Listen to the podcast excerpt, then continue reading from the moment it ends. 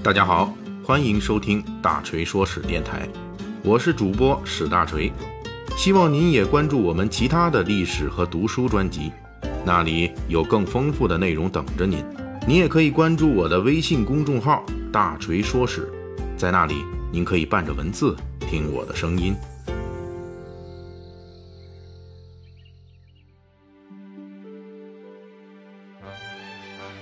最近两天啊，举国上下有件大事儿，什么事情呢？高考啊，二零一八年的高考。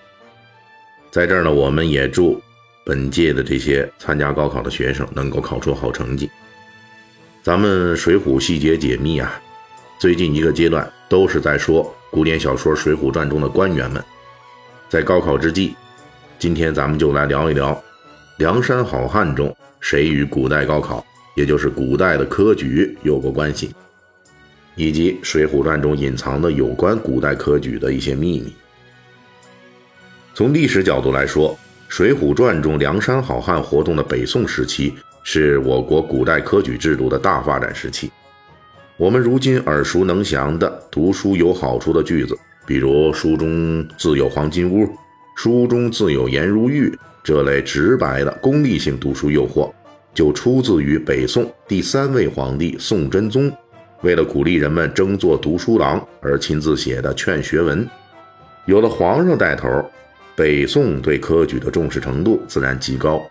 两宋前后历任宰相一百多人，几乎全部都是科举出身。就是这方面，宋王朝对科举制度的重视，一方面是为了维护统治、拉拢知识分子的需要，另一方面也是更重要的。就是重文轻武的统治需要，毕竟北宋之前的五代十国纷乱异常，五人称雄，搞得神州大地是乌烟瘴气。因此，北宋在削弱五人职权的同时，也在有意识地扩大文官集团对武官集团的压制优势。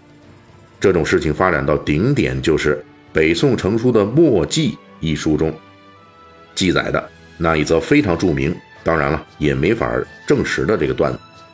北宋著名武将狄青手下有一个将领焦用犯罪了，被著名文官韩琦抓住，要处决。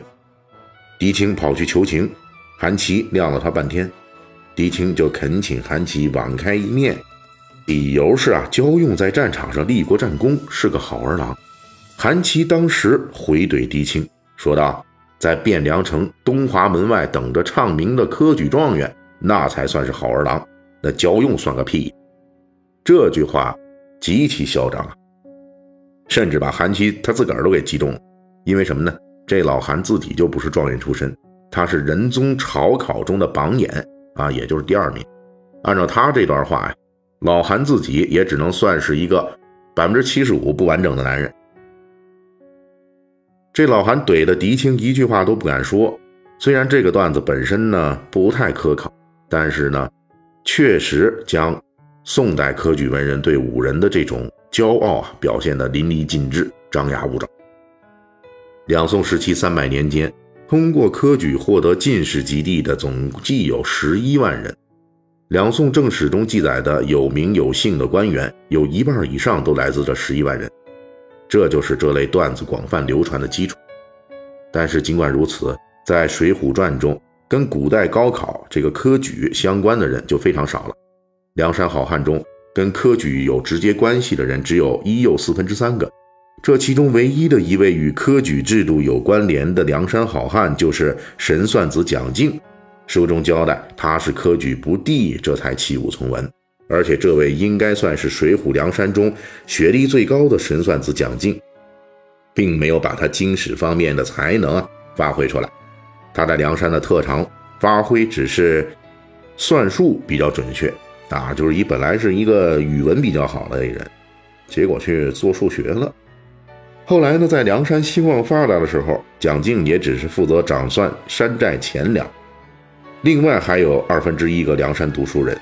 就是白衣秀士王伦，书中交代他也是落地举子，但是呢，王伦呢在这个林冲火并中给宰了，所以呢，并未列入后来的正牌梁山好汉行列，因此只能算半个。还有最后这四分之一个，就是梁山好汉铁汉子宋清的儿子宋安平。书中交代，他应过科举，官至秘书学士。由于宋安平已经是梁山好汉下一代了，所以只能算是四分之一。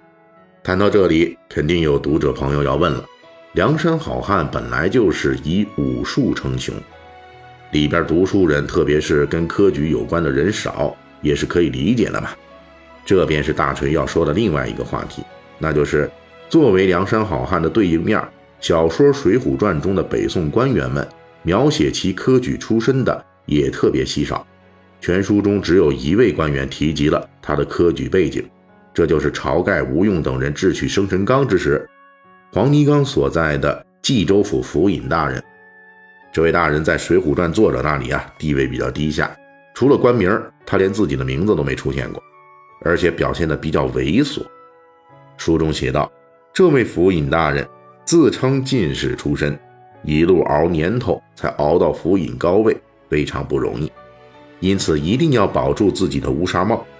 他因为管辖地面上爆出了生辰纲丑闻，被同僚梁中书利用权臣蔡京的背景来恐吓，急于破案，把手下的何涛等人呢是虐得个够呛。作为对比，《水浒传》中还有一位夸得最猛的好官，这就是武松杀嫂时的东平府府尹陈文昭。陈文昭在武松杀嫂之后，动用自己的人脉去东京。免费给武松走通关系，让武松逃脱死罪，正义感爆棚。在《水浒传》中，有一大串好话来夸陈文昭是个好官，概括起来就是：此人正直聪明，忠孝仁义，管理东平府井井有条，当地治安好，百姓收入高，一派太平盛世景象。值得注意的是，这段夸奖话讲了陈文昭很多优秀的方面。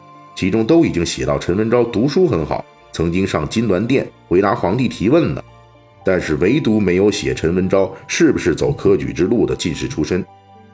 陈文昭中出现的好官坏官全加在一起就这么两位，这样的情节安排与大锤上文交代的两宋时期科举兴盛的时代背景相比，后世学者推测，之所以《水浒传》在这方面出现这样奇怪的情况。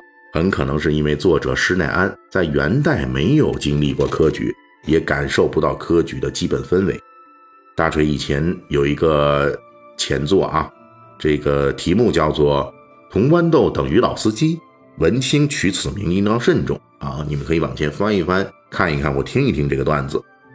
这里边呢就曾经提到过，元代啊没有执行科举制度。其实咱们严格一点来说呢，元代啊是有科举的。